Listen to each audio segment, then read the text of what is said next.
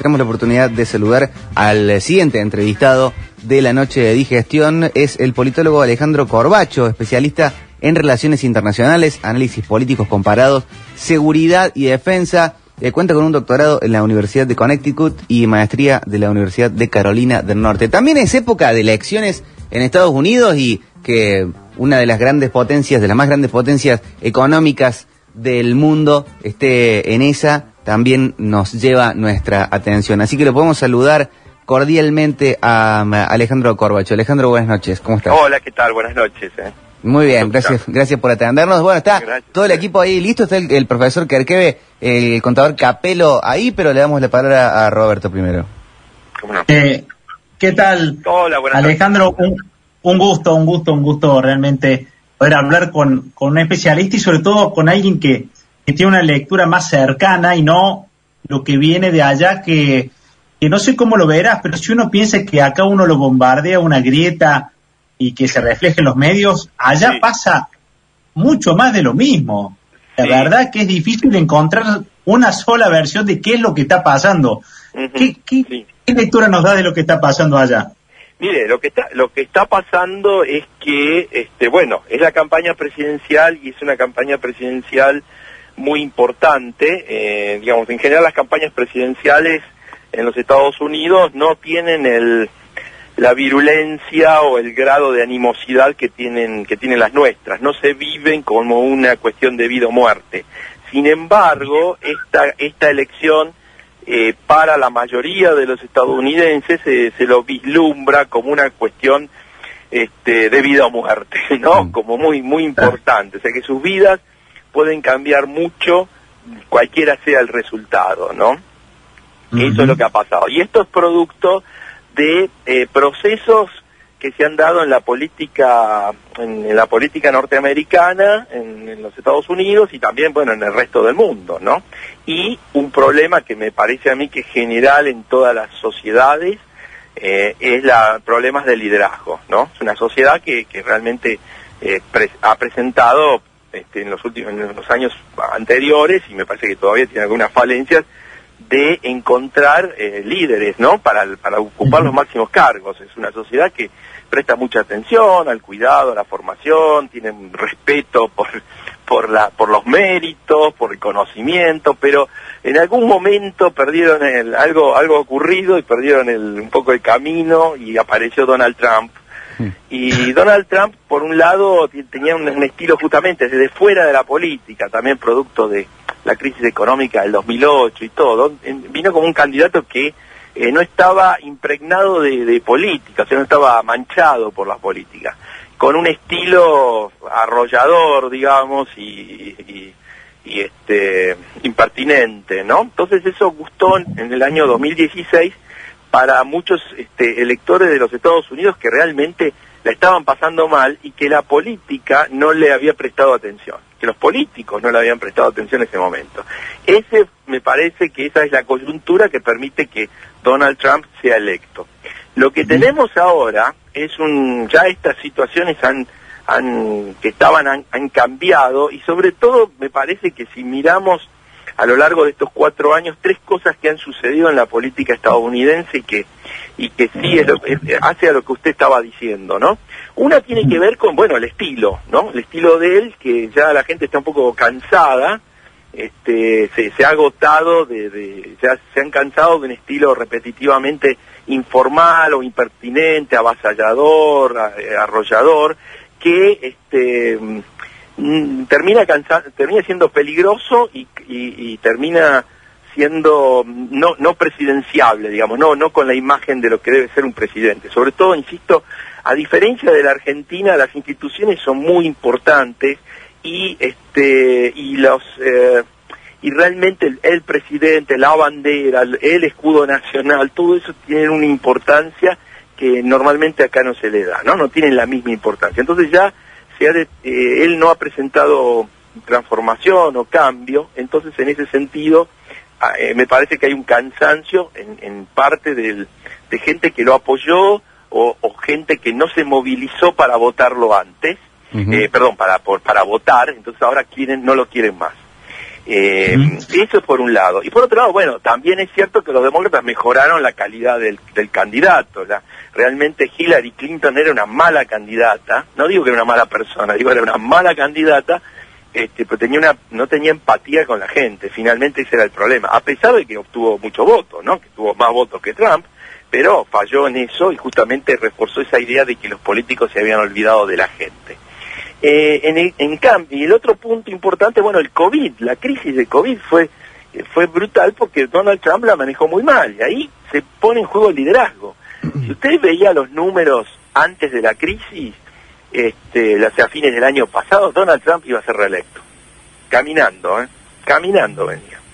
Y sin embargo, la crisis del COVID le pegó durísimo, sobre todo porque él eh, se equivocó fuertemente, este, tomó su actitud general, que, digamos, uno piensa en los negocios, puede ser que le, que le sirvan, puede ser que le sirva para otras cosas, o llega un momento que a veces uno tendría que cambiar las, las, las estrategias o las tácticas, ¿no? Y los modos. Este, mm, y eso, eh, y, y, el COVID, y cómo enfrentó la crisis de COVID realmente eh, fue increíblemente mal pensado, ¿no? Generó mucha incertidumbre, dejó todo en manos de, las, de los estados, aquí el sistema es federal como acá, y, y no, no tomó las riendas, y sobre todo desde, mostró desdén hacia la enfermedad.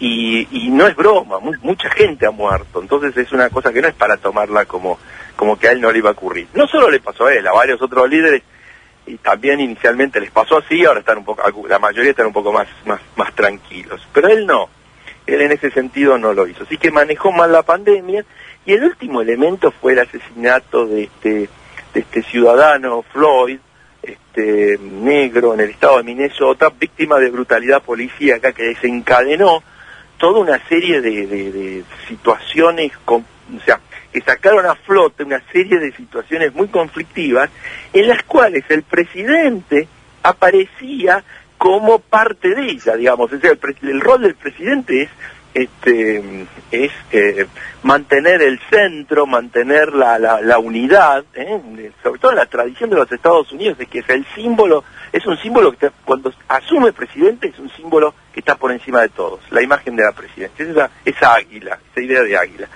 Y, en ese sentido también él falló porque no no no no no mostró no condenó duramente a todos los discursos racistas que aparecieron este digamos eh, más más bien en algunos momentos parecía que condonaba las, las, las acciones o la, brutalidad y no porque no no apuntaba a poner paños fríos sino a, este, a, incentivar el conflicto. Digamos, este, y esto lleva después, bueno, al problema de las, las políticas, los propios estados que tienen que enfrentar grandes movilizaciones y se discutía si se iba a emplear la Fuerza Armada o no. En realidad en los Estados Unidos los ejércitos no pueden, las Fuerzas Armadas no pueden operar dentro del, estoy hablando del ejército, por ejemplo, no pueden operar en el territorio de los Estados Unidos. Es claro. una, una, enmienda que viene desde 1800, este, después de la Guerra Civil. Ahora, sí operan las guardias nacionales, pero este, trajo recuerdos eso de, eh, de las décadas del, de fines de los 60 y sobre todo mucho enojo porque en realidad los gobernadores querían restablecer el orden, no, no. Entonces había, había muchos mensajes cruzados, mala comunicación y eso exacerbó a la, a la población. Si a eso, bueno, y, y, el otro problema es que hay una, hay una parte de, que, de, de la población que está muy, no está bien, que no, no está, que está, no digo está muy mal, pero no está, no, no siente que es parte del sueño americano. Una parte de esa gente había votado por Donald Trump y sobre todo eran eh, sectores, este, bueno, blancos, pobres, que estaban olvidados en ciertas zonas de los Estados Unidos. Hoy en día hay otros sectores que la están pasando mal también y que se han dado cuenta que tienen que se pueden movilizar políticamente. O sea, en Estados Unidos el voto no es obligatorio y para votar hay que inscribirse. Entonces, muchos casos, y el predictor del voto generalmente es la educación y el ingreso. Cuanto más educada es la gente, y si está mejor económicamente, más va a votar. La gente pobre no va a votar. Entonces ahora hay una mayor toma de conciencia de que hay que ir a votar eh, para esta elección, ¿no? Entonces, este, eso es un, un elemento que, que que incentiva, digamos, o debilito a Trump, mejora a Biden y, y, al mismo tiempo hace, me parece, que Trump cometa más errores en la campaña porque él cree que su estilo personal, su carisma, lo va a ayudar como lo ayudó en el 2016. Así que creo que esos serían los, los, los elementos. Y, y entonces en este momento, de nuevo, la economía está complicada, está golpeada como la nuestra también. Y entonces ya no es el, el, ese, esa, esa, ese paseo que, que podía dar antes. Y la fractura está porque, bueno, yo creo que eh, en general, y este, para la Argentina pasa lo mismo, la idea es tratar de juntar posiciones, ¿no? Poner del otro lado a los enemigos, eh, amigos y enemigos, este, leprosos, no leprosos, y, este, y, vos tenés toda la razón del mundo y los demás no existen o no, no merecen ser considerados. Creo que, que, eso es lo que está pasando también, y eso lleva a que, a les doy un dato, miren, lo, estaba mirando ayer, ¿no? Este, hay 15 estados. Estados Unidos es muy importante, el Trump ganó con menos voto popular Donald Trump tuvo en el 2016 un 3% menos de votos que Hillary Clinton, en voto total. Pero como se elige por los colegios, colegio electoral, por los eh, electores que elige cada estado, es muy importante cómo ganan, eh, qué estados ganan y cómo ganan. O sea, tiene que ganar un candidato para llevarse todos los, los electores del estado. Ese es el sistema electoral este, estadounidense. Y eso Trump lo manejó, lo manejó muy bien. Y en este momento hay 15 estados, ¿no? Los Estados Unidos tienen 50, hay 15 estados que son importantes. Que, o sea, que pueden ser, que eran lo que se llaman estados morados. Es una mezcla de rojo y azul. Pueden dar un, un para un lado o pueden dar para otro.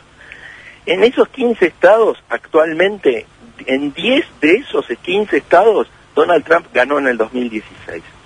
Hoy, en esos 15 estados, morados o que más o menos este, no, no, no cambian, hoy ganarían solo uno.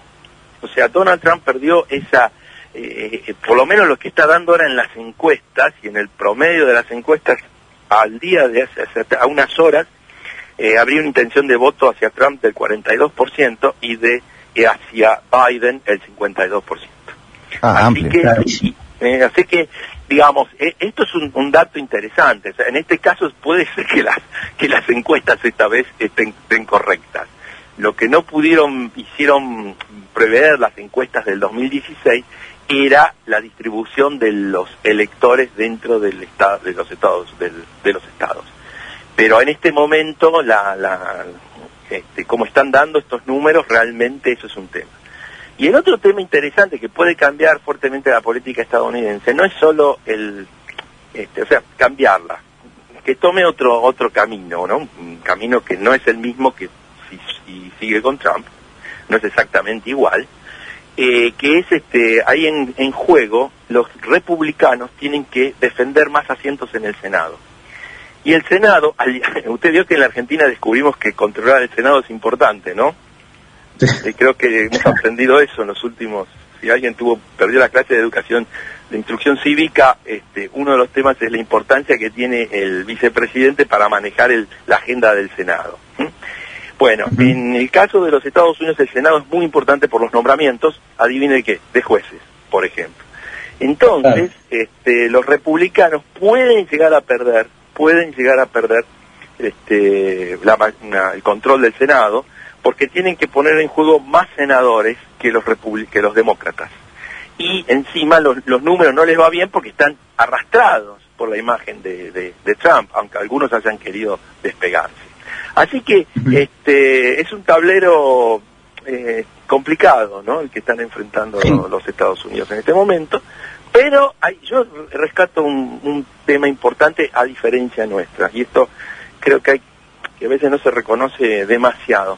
Eh, el, señor, el señor Trump es lo que es, pero no intentó destrozar las instituciones, pasarlas por arriba. No pudo, intentó y cuando lo, pararon, lo frenaron, dejó.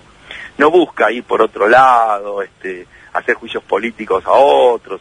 Eh, eso, eso no, no, no, no tiene, es, es una persona del sistema, no quiere refundar el sistema. Pero sí, este, de nuevo se centró demasiado en un grupo, en un sector, y dejó de lado al resto de la, de, la mucha gente afuera. Y en esto se parece también a procesos que hemos vivido en la Argentina. Eh, Alejandro, bueno, sí, te, hago una, una pregunta, ya está, tenemos que ir a la tanda, pero quería que me pudieras a ver si, si me puedes dar la otra parte, aunque sea de manera sintética, que es eh, Donald Trump, por lo menos desde acá se ve que tomó una dirección económica eh, en muchas cosas desarmando o desestructurando algunas cosas que venía construyendo Obama desde la seguridad social, en la medida que lo hayan dejado, en la orientación y la apertura del país, en la relación con China. Y, y le debe haber pasado como pasó con algunos empresarios acá que apuestan a que Donald Trump va acá y si gana el otro candidato, el mm. cambio de puede ser muy brusco. ¿Eso cómo se maneja internamente los círculos de poder? No, no va a ser un cambio brusco como, como todos asumen. Hay, hay algo que también lo vimos con el, el paso de, de George Bush a Obama. Eh, es cierto, hay una gran discusión porque es un tema en los Estados Unidos, el tema de salud y el Obamacare y todo eso, pero no, nada que ver con los con los que tenemos nosotros, porque ah. los planes se funcionan distintos. Lo que sí, lo de China, uy, cuidado con eso, porque este, eh, lo que hizo Donald Trump, este, eh, es cierto que aplicó una política que se llama, bueno, desde una perspectiva unilateral, cambió el multilateralismo. Eh, los demócratas, Biden, es un señor mayor, Biden tiene 78 años, va a ser casi el presidente con mayor edad en asumir. Creo que le va a ganar a Reagan. y el, el tema es que él quiere volver a lo anterior, digamos, ¿no? A, una posición de los Estados Unidos de preeminencia, pero además de preeminencia de liderazgo moral, ¿no? Cosa que con Donald Trump lo perdió. Pero un tema que sí fue importante que hizo Donald Trump fue levantar este, el problema de chino. Lo, lo expuso a la sociedad norteamericana de que durante todos los años de la globalización y ahí la culpa es de la sociedad, de los empresarios, de los políticos, eh, por ejemplo, esto se inicia con, con Clinton, de apoyar, de, de, que realmente beneficiar a China en exceso. Ahora, y China aprovechó ese, esa apertura que se hizo y realmente si usted mira hoy, este, desde 1990, el fin de la Guerra Fría, hasta hoy, eh, con el proceso de globalización, el único país que se ha que el, de los importantes que ha tenido, se ha visto muy beneficiado, muy beneficiado, más que el resto del mundo, es China. Y los Estados Unidos terminó siendo perjudicados. En los últimos años, lo que, este, lo que hizo el presidente eh, Trump es poner en, la idea de si estamos financiando a los chinos que nos están corriendo desde atrás y nos quieren, nos quieren pasar por arriba. De hecho, es lo que es el objetivo de, de, de China. Entonces, este, y además dice, y a los europeos les dijo, che muchachos, paguen ustedes la defensa. Yo ya, ya me, cansé de pagar la defensa de ustedes. Tienen problemas, tienen miedo de Rusia, tienen miedo de lo que ocurre en, en, las regiones periféricas de ustedes. Bueno, paguen la defensa. Entonces, eso, en ese sentido, Donald Trump hizo, creó una conciencia. Eh, Biden no va a abandonar la política hacia China porque este, sí afecta a también a la calidad de vida de los, del ciudadano promedio estadounidense, que justamente al perder la manu en esa época, digo, ahora hay robots, pero también hay que estudiarlo, por eso ganó Trump, al perder la manufactura local, la, empresa, la pequeña empresa, pequeña empresa en Estados Unidos es un poquito, son un poco más grandes, ¿no? Que la nuestra, pero esa, esa empresa que está en un estado, que, esa fábrica que estaba en un estado que siempre trabajaba, y la gente que vivía en la zona, vivía alrededor de, se construyó una comunidad alrededor de esas fábricas. Creo que ustedes lo saben muy bien en Córdoba y lo sabe la gente de Santa Fe y lo sabemos, lo sabemos en, la provincia de Buenos Aires. Eh, e, esa fábrica se va, desaparece y se va a fabricar a China. ¿Y qué, hace, qué pasa con la gente que queda en el pueblo? Bueno, emigra, se va o está condenada a, a, trabajos eh, menores y eso es algo que ha quedado este hoy hoy eh, hoy en día no estoy diciendo que hay que no van a, ya saben que no tienen que volver a traer la fábrica porque ya la fábrica esa no no trabaja del modo que se hacía antes. Pero digo esto ha puesto el, mostró lo que había ocurrido el proceso que había ocurrido.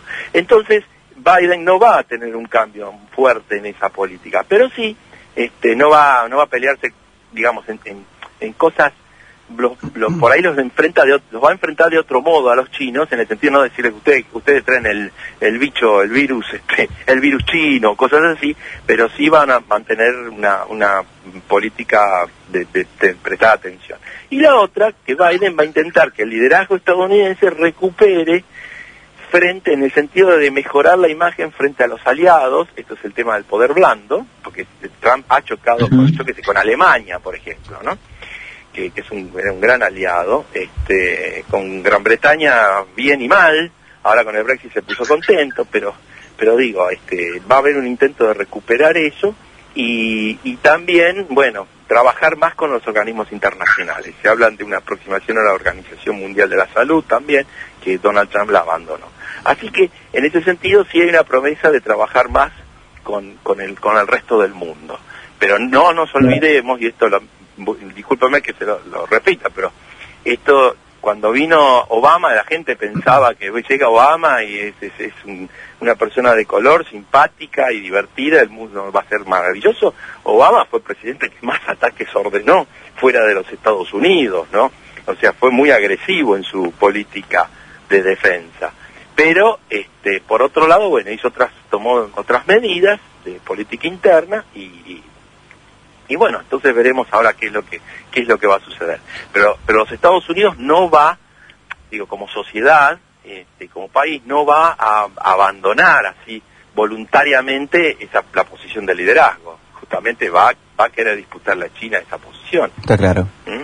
Eso, es lo que hay que es lo que hay que estar atento, digamos, ¿no? O sea, tener en cuenta, no es estar atento, pero tener en cuenta que no es que mañana viene viene Biden, porque hay una cosa que no sé si ustedes lo han visto, hay un video circulando de, de Biden cuando era senador en la, en la, durante la guerra de Malvinas, que apoyó fuertemente a Gran Bretaña, pero fuertemente apoyando a Gran Bretaña, porque apoyaba a la OTAN, apoyaba la postura, digamos, este, apoyaba la, esta, la postura de, bueno, no permitir que, que, que por la fuerza se tomen medidas, se tomen acciones contra contra las potencias establecidas o el orden establecido, porque esto va a generar un, caos y desorden. Así que al mismo tiempo un senador republicano que era Jesse Helms apoyaba fuertemente a la Argentina frente a Gran Bretaña. Así que en ese sentido hay que leer, son, digamos, Biden ni se debe acordar de la Falkland, pero, pero no me refiero cuando le digan Malvinas menos, Falkland por ahí le suena una campana, pero, pero ese es un dato de que no es una persona, eh, es del establishment político de hace años, ha trabajado muchos años en Washington y ahora, o sea que sabe, ha sido vicepresidente, así que no esperemos que, que, no, no quiere extrema izquierda, a eso me refiero, no va a ser a eso no va a haber ese corrimiento. Pero, de vuelta, es muy importante para mí, hay que tener en cuenta los estilos, los modos, no, no, no es un señor crispado, no se van a levantar nerviosos y excitados por Twitter o por ataques o por discursos que, que, te, que realmente vos a veces, yo lo, he padecido, te levantás de mal humor porque al, al primer mandatario de tu país se le ocurre este, lanzar una salva de ataques de decirte, a ver, hoy nos toca odiar a uno o a otro. Eso me parece que se va, Biden es más, más tranquilo, no van a tener esa situación. Alejandro, un lujo poder eh, haber contado con. Bueno, gracias a ustedes por, por llamarme ¿eh? y, y, bueno, quedo a la, espera para otros momentos, ¿sí? Espero que estén muy bien, que se encuentren bien. Igualmente, muchísimas gracias y, buenas noches. Gracias a ustedes, gracias. Lo escuchamos a Alejandro Corbacho, especialista, un lujo, un lujo de verdad, especialista en relaciones internacionales, análisis político y seguridad y defensa también.